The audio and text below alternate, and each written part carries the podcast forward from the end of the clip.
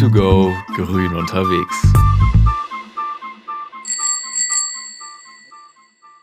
Hallo und herzlich willkommen zu einer neuen Folge View2Go, grün unterwegs. Ich bin Candela und ich sitze heute hier wieder mit René. Moin, moin. Und der Lena. Hi. So, heute geht's mit uns Back to the Future. Habt ihr den Film gesehen? Einen von den dreien? Ich habe den ersten geguckt, aber ich kann mich an nichts mehr erinnern, also frag mich zu keinem Inhalt bitte. Ich habe leider auch gar keinen Film davon geschaut. Also ich kenne so ein paar Ausschnitte von den Filmen, aber so richtig geguckt habe ich ihn auch noch nicht. Das ist schade, weil ich dachte, wir reden ein bisschen über den Film, weil wir ja heute das Thema die Zukunft der Mobilität haben. Und in dem zweiten Film reist der Hauptcharakter ins Jahr 2015 und dann wird ja ganz wild über das Jahr 2015 spekuliert. Der Film ist ja ein bisschen älter, der ist aus dem Jahr 1989. Und da haben sich die Autoren überlegt, was es denn in der Zukunft so alles geben könnte. Und eine Sache davon war ein Hoverboard. Das ist so praktisch ein Skateboard, aber es kann schweben. Und fliegende Autos. Ja, also ich würde mal behaupten, dass sie damit falsch lagen. Aber es ist sehr interessant, dass die Menschen schon 1989 daran gedacht haben, dass es jetzt schon längst fliegende Autos geben könnte. Ja, was denkt ihr denn jetzt so, was es so in der Zukunft für neue Sachen geben könnte, so abgesehen von den fliegenden Autos? Boah, ich weiß nicht. So ein Hoverboard fände ich auf jeden Fall cool. Sonst denke ich, dass natürlich viel darauf gesetzt wird, dass alle Autos ohne Verbrenner fahren. Ja, und vielleicht, ich könnte mir auch vorstellen, dass die öffentlichen Verkehrsmittel weiter ausgebaut werden, dass sich jetzt nicht jeder ein Auto kauft. Ja, ich denke auch, dass man viel, viel weniger Autos allgemein rumfahren sehen wird. Vor allem in den Städten. Ich denke, dass immer mehr Städte nachziehen werden und zu autofreien Städten werden. Genau, und das würde dann ja auch daran anschließen, dass der öffentliche Nahverkehr nochmal weiter ausgebaut wird. So in die Richtung. Was könntest du dir vorstellen?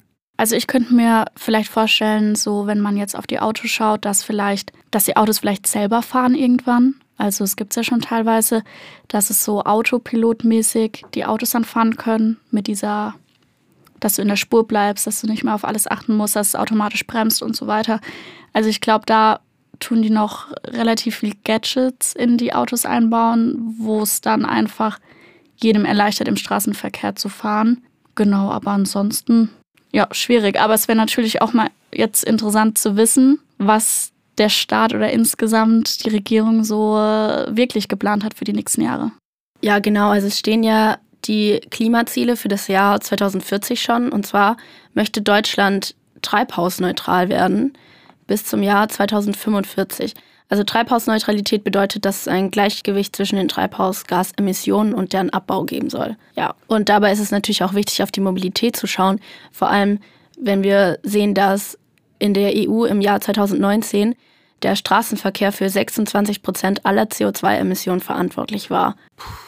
Das ist echt ordentlich. Ja, es gibt auf jeden Fall Handlungsbedarf. Und die EU-Kommission hat sich jetzt das Ziel gesetzt, die CO2-Emissionen im Straßenverkehr bis zum Jahr 2030 schon deutlich zu senken. Ja, ich bin auf jeden Fall sehr gespannt, wie das so aussehen wird in der Zukunft in der EU. Vor allem, weil das Wort deutlich jetzt ja auch nicht klar definiert ist und wie viel CO2-Emissionen dann wirklich eingespart werden können, wird man sehen. Ja, das stimmt. Da ist die EU mit ihrer Zielsetzung wirklich noch nicht so genau. Dafür wissen wir aber von der Bundesregierung mehr. Die möchten nämlich bis zum Jahr 2030 die Emissionen um 65 Prozent gegenüber 1990 senken. Um genauer zu sein, im Jahr 1990 wurden 1242 Millionen Tonnen CO2 ausgestoßen und im Jahr 2030 sollen es dann nur noch 438 Millionen Tonnen sein. Zusätzlich dazu möchte das Umweltbundesamt die Infrastruktur in Deutschland ausbauen.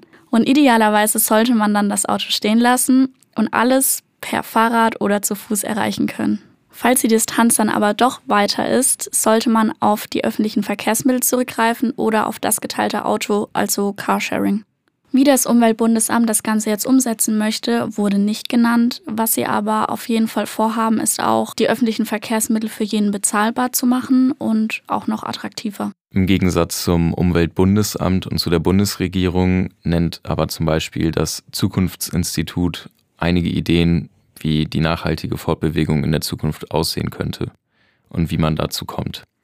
Das Zukunftsinstitut wurde 1998 gegründet und hat die Trend- und Zukunftsforschung in Deutschland von Anfang an maßgeblich geprägt. Das Zukunftsinstitut sagt zum Beispiel, dass es zu einem Road Diet Trend kommen könnte, dass also immer weniger Autos Platz auf den Straßen haben und dass immer mehr Raum für öffentliche Verkehrsmittel entstehen oder auch für Fahrräder und Fußgänger. Ähnlich wie das Umweltbundesamt sieht das Zukunftsinstitut auch für die Zukunft, dass sich die Städte von Autos abwenden und dass quasi Grünanlagen, Sporteinrichtungen, die öffentliche Verwaltung, Einkaufsläden und so weiter und so fort innerhalb von 15 Minuten in einer Stadt mit dem Fahrrad oder zu Fuß erreichbar sein sollen.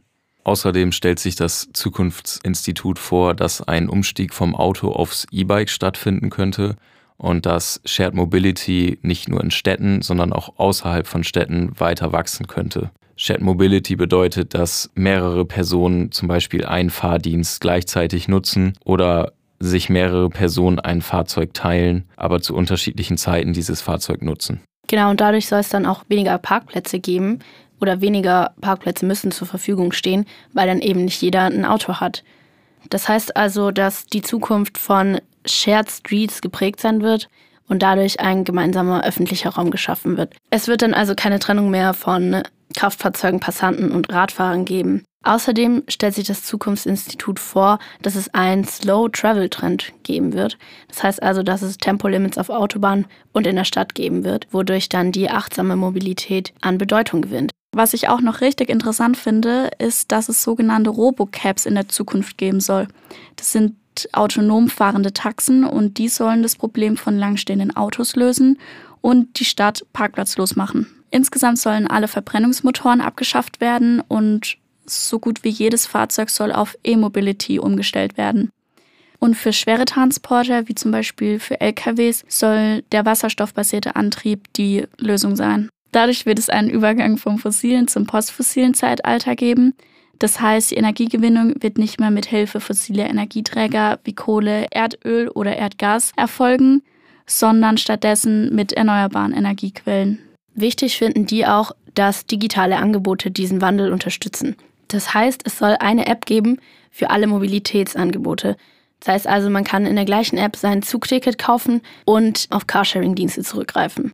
Das soll dann die Leute dazu motivieren, nachhaltige Fortbewegungsmittel zu nutzen. Und zu diesen und weiteren Themen dachten wir uns, wir holen uns die Meinung von einem Experten und deswegen haben wir den ADAC angefragt und durften netterweise mit dem Herrn Liebert reden, der sich jetzt auch vorstellt. Ja, mein Name ist Wolfgang Liebert. Ich bin beim ADAC Nordbayern in Nürnberg in der Abteilung Verkehr, Technik und Umwelt, bin stellvertretender Abteilungsleiter. Herr Liebert macht aber auch noch mehr beim ADAC. Er leitet nämlich auch noch mehrere Projekte. So, dann kommen wir auch schon zu unserer ersten Frage und zwar, wie sollte die ideale App für die zukünftige Mobilität aussehen? So eine, so eine perfekte App wäre halt für mich schon, dass ich auf meinem Smartphone, auf meinem äh, da eine App drauf habe, die ich sage, ich will dahin. Ne? Ich will von meinem Haus, will äh, da an dieses Ziel und die App sagt mir genau, welches Verkehrsmittel, welche ne, ist für mich jetzt das Ideale, dass ich da hinkomme. Das kann eine Kombination sein, dass ich ein Stück zu Fuß gehe, dass ich mir so ein äh, Pedelec ausleihe oder was und fahre damit vielleicht bis zur nächsten Station, wo ich in äh, ÖPNV nutzen kann, dass der mit drin ist und äh, dass ich vielleicht am Ende an meines Zieles, wenn ich mit der Bahn noch ein Stück fahre, weil ich eine größere Dienstreise vorhabe, äh, zu, zu meinem äh, Ort, wo ich hin muss, vielleicht noch ein Stück sogar noch ein Auto dann mit Carsharing nutzen können. Und vor allen Dingen, weil das ist auch so ein wichtiger Punkt, dass die Hürden gering sind. Das heißt, ich muss nicht jedes Mal neu buchen, überlegen, ja, wie zahle ich das jetzt wieder, dieses Verkehrsmittel, dieses oder jenes, sondern das müsste dann in einem durch sein. Ich registriere mich mit meiner, mit meinem Smartphone, ja, sage, okay, ich will jetzt von A nach B. Die verschiedenen Verkehrsträger, die ich nutze, die sind da mit drin und die werden dann am Ende abgerechnet, wenn meine Fahrt abgeschlossen ist. Das wäre ideal, wenn man sowas entwickeln würde. Also das wäre das Ziel, so wirklich so eine intelligente App, um, um Mobilität zu ermöglichen mit allen zur Verfügung stehenden Verkehrsträgern, die natürlich auch umweltfreundlich sein müssen. Ich fände so eine App echt super, weil es wirklich sehr viel erleichtern würde. Vor allem den Ansatz mit den Zahlungsmöglichkeiten finde ich echt gut. Und ja, wie er schon gesagt hat, diese Hürden müssen einfach weg. Ein weiteres Problem ist natürlich vor allem in Großstädten der viele Stau. Was ist denn Ihre Ansicht dazu? Auch das ist äh, ein Punkt, da muss man mit viel Aufklärung dann auch mal rangehen und, und auch sich anschauen, wo kommen die Verkehrsströme denn her. Äh, Im Moment erleben wir jetzt auch in Nürnberg, dass also viel Fahrradstraßen äh, gebaut werden, breitere Radwege und so weiter, auch Raum für die Fahrzeuge weggenommen wird.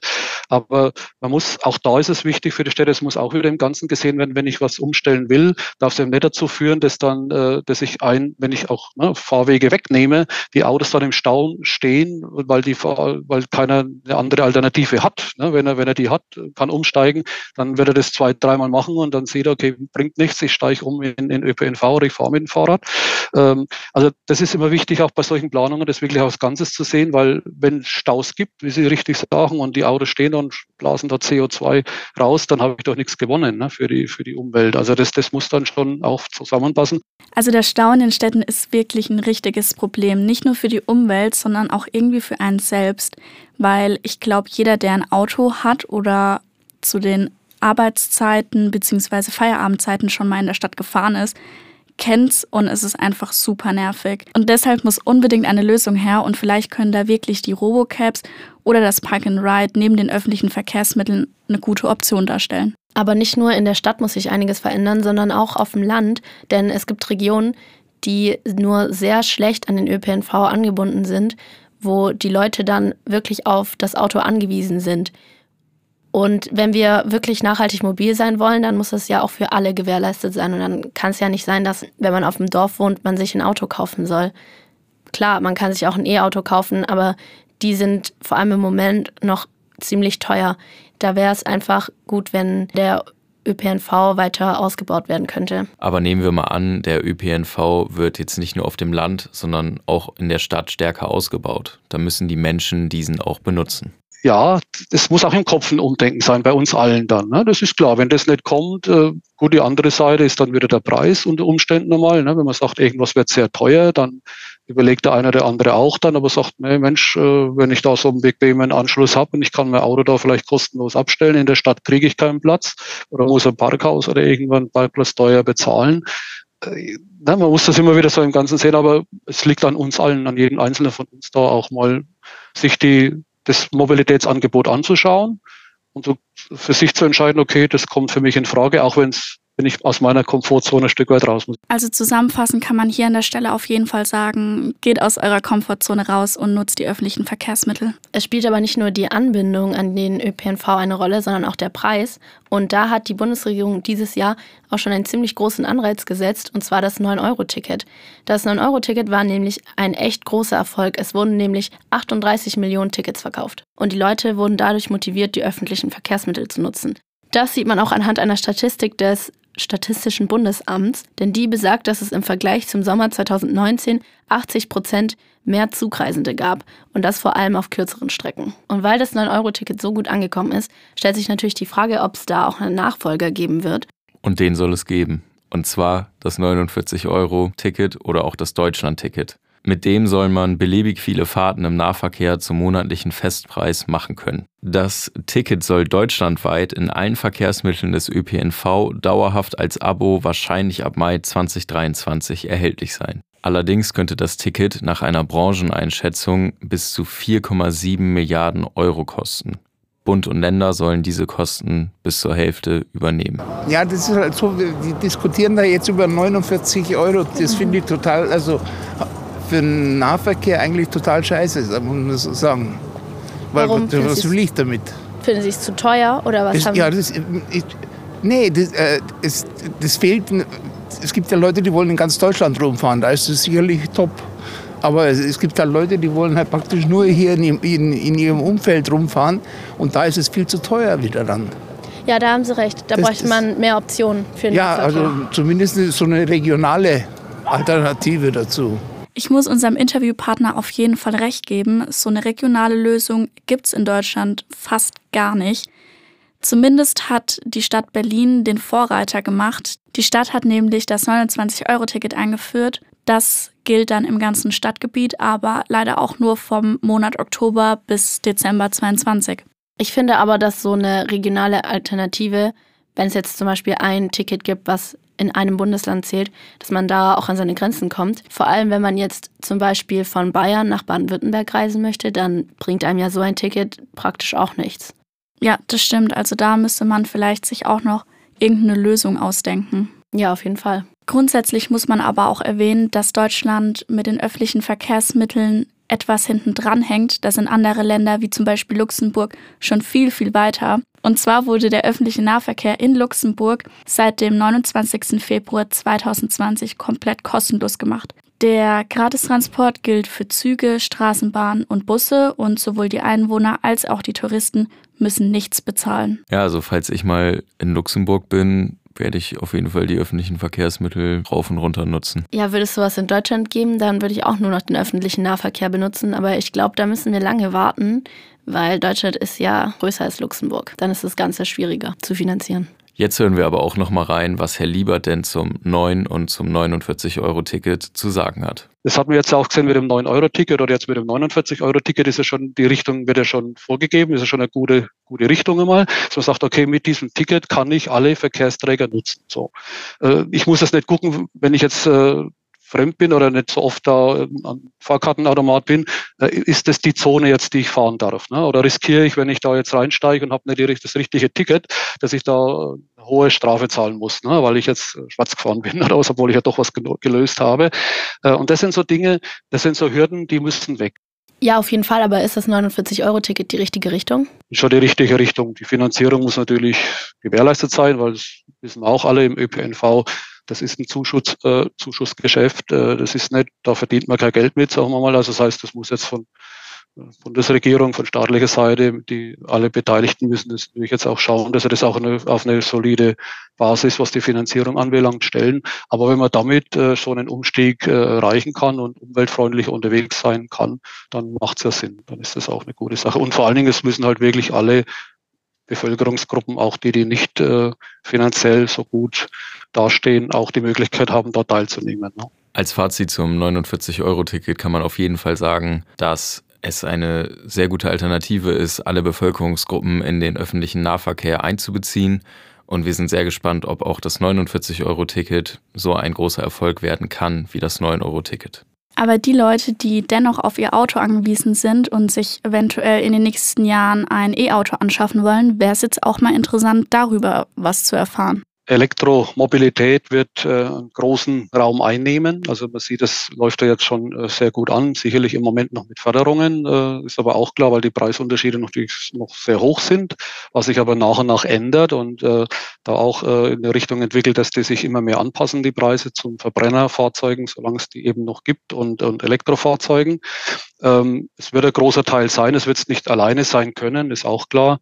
Äh, wir werden immer noch einen Mix haben, weil wenn Sie auch jetzt äh, sehen, äh, irgendwann, wenn das Verbrennerverbot kommt, es ist ja angesetzt in einigen Jahren, äh, wird es ja noch so sein, die Fahrzeuge sind ja immer noch auf der Straße. Und wenn Sie heute die Nutzungszeiten sehen von einem Fahrzeug durchschnittlich, äh, wenn jemand, ne, wenn so ein Fahrzeug äh, wird es zehn Jahre acht bis zehn Jahre auf jeden Fall genutzt. Das heißt also, auch da schiebt sich sehr weiter in die Zukunft. Die Fahrzeuge werden dabei sein. Es wird ein Mix sein aus verschiedenen Fahrzeugen, Verbrennen und Elektromobilität. Aber die Elektromobilität wird ein sehr großes äh, Spektrum einnehmen. Heißt es also, die Hersteller bemühen sich jetzt auch immer nachhaltiger zu werden? Da kann keiner dran vorbei. Also das ist auf jeden Fall ein wichtiger Punkt. Äh, jeder Hersteller muss in die Richtung weiterentwickeln und da sehen wir auch, äh, dass da Fortschritte gemacht werden. Nun haben wir ja viel über E-Mobilität geredet, aber es gibt auch noch Wasserstoff als Treibstoff.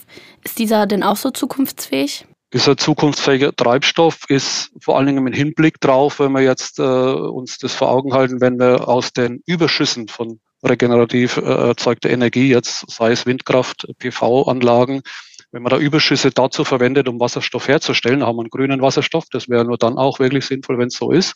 Was möglich ist technisch, ist kein Problem, wäre das auch eine Variante, äh, mit Wasserstofffahrzeugen auch äh, zu fahren oder auch Wasserstoff wieder zurück zu verstromen, wäre auch eine Möglichkeit. Es ist also nur sinnvoll, Wasserstoff aus grünem Strom herzustellen. Heißt es jetzt also, dass wir in Zukunft mehr Wasserstoffautos auf den Straßen sehen werden? Es entwickelt sich aber jetzt, auch zu meinem Erstaunen, habe ich auch ein bisschen anders eingeschätzt, dass da mehr kommt, äh, trotzdem in die Richtung, dass man Wasserstoff wahrscheinlich in Zukunft eher für große Fahrzeuge nimmt, also im Nutzfahrzeugbereich, Lkw, ne, Busse, Flugzeuge vielleicht auch, auch Schiffe, ne, die großen Schiffe, dass man da mehr den Wasserstoff, den man dann noch produzieren kann, grün äh, dazu erstmal nimmt. Und im BKW-Bereich geht es etwas zurück. Okay, kann man sich dann überhaupt ein Wasserstoffauto kaufen oder auch leisten?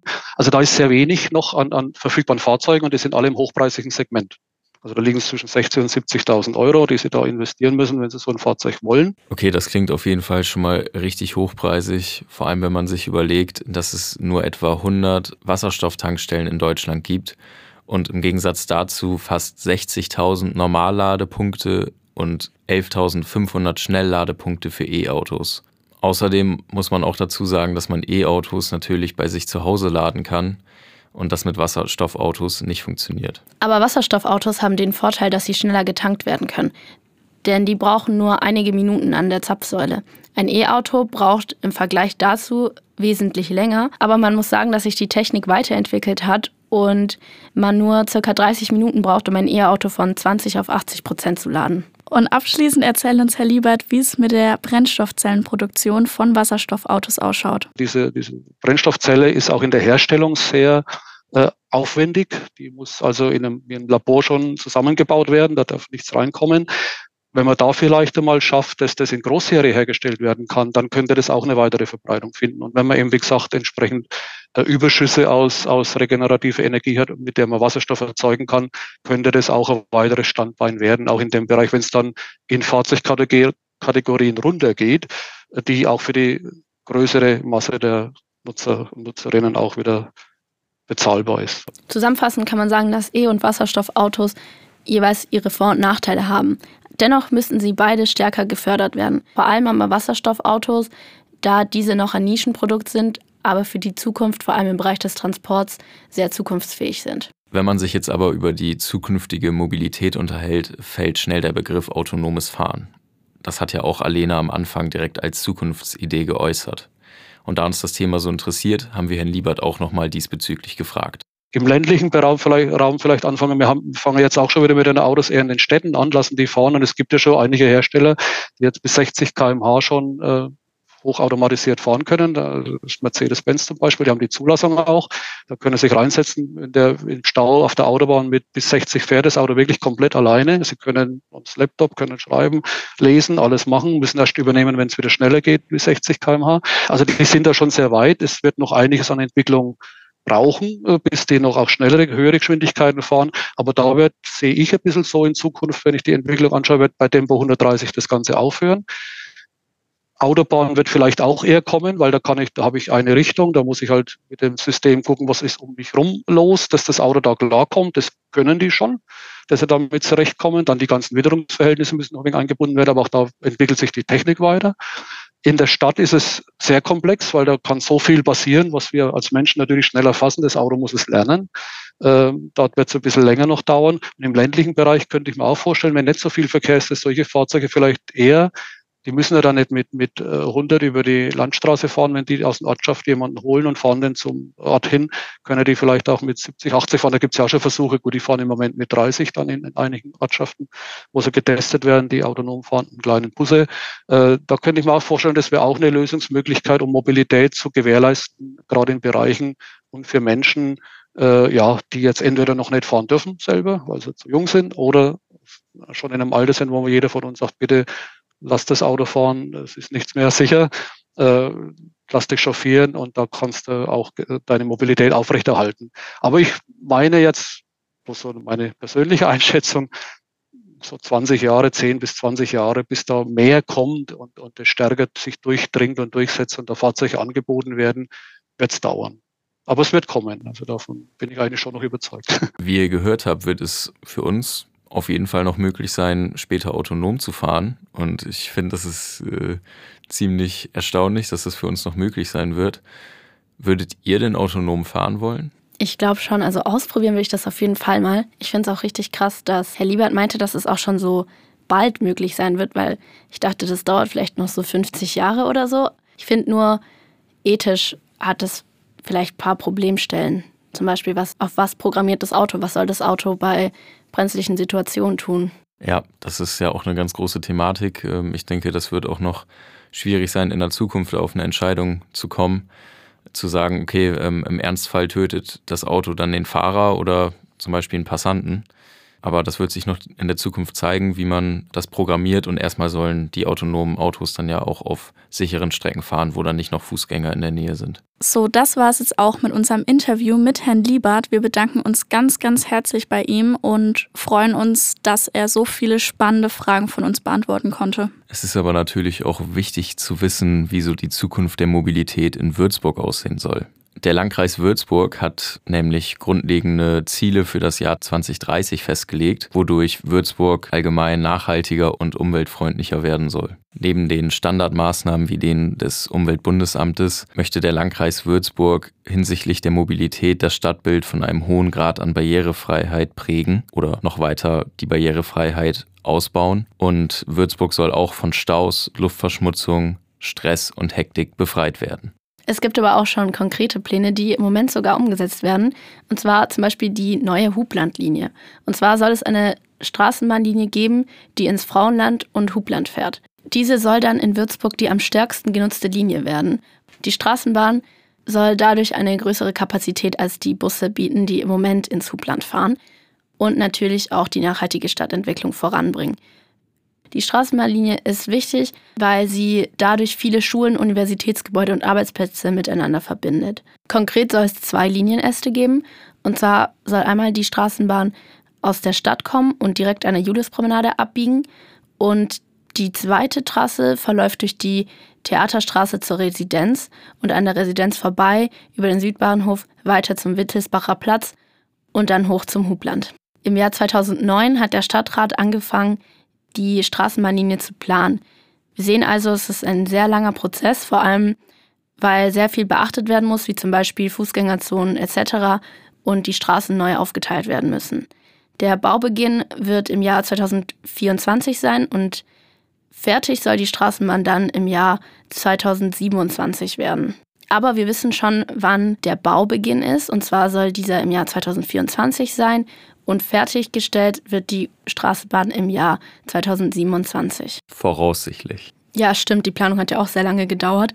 Aber was sicher ist, ist, dass zusätzlich zehn neue Straßenbahnfahrzeuge dafür kommen sollen. Außerdem soll der Fuhrpark speziell in Würzburg modernisiert werden. Das bedeutet, es sollen 18 neue und moderne Straßenbahnen gebaut werden und die Auslieferung soll dann voraussichtlich in 2023 bzw. 2024 erfolgen. Die Straßenbahnen sollen auf jeden Fall barrierefrei sein und bieten Platz für 220 Sitz- und Stehplätze. Und was vielleicht auch noch ganz interessant ist, dass die neuen Straßenbahnen dann WLAN haben sollen und diese sollen dann auch die älteren Straßenbahnen letztendlich ersetzen, weil diese tatsächlich schon im Schnitt 1,5 Millionen Kilometer gefahren sind. Und falls ihr mal sehen wollt, wie Würzburg in der Zukunft aussehen könnte, dann schaut euch auf jeden Fall mal die Kooperation des vierten Semesters Geovisualisierung unserer Hochschule und der Stadt Würzburg an.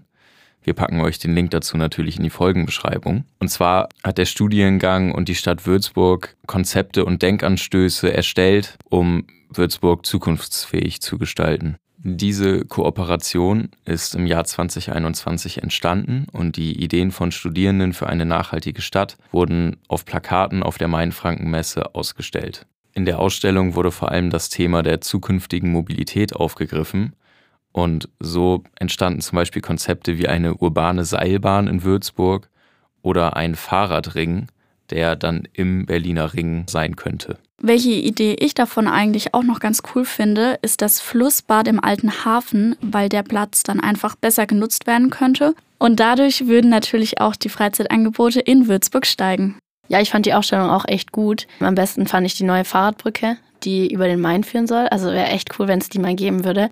Also wir können euch diese Ausstellung nur weiterempfehlen. Schaut es euch auf jeden Fall an. Ich kann es kaum glauben, aber wir sind am Ende dieser Folge und auch am gesamten Ende unseres Podcasts angelangt. Ja, so schnell vergeht die Zeit. Unser Erstsemesterprojekt ist jetzt auch schon zu Ende. Wir hoffen natürlich sehr, dass euch der Podcast gefallen hat und dass ihr schön fleißig immer alle Folgen angehört habt. Ja, ich hoffe, ihr konntet einiges aus unserem Podcast mitnehmen. Vielleicht habt ihr euch ein paar Sachen merken können und äh, könnt das auch in der Zukunft umsetzen. Auch nochmal von mir ein großes Dankeschön für eure Unterstützung. Dann würde ich auch die Folge jetzt damit beenden. Haltet die Ohren steif und ciao, ciao. Ciao. Ciao.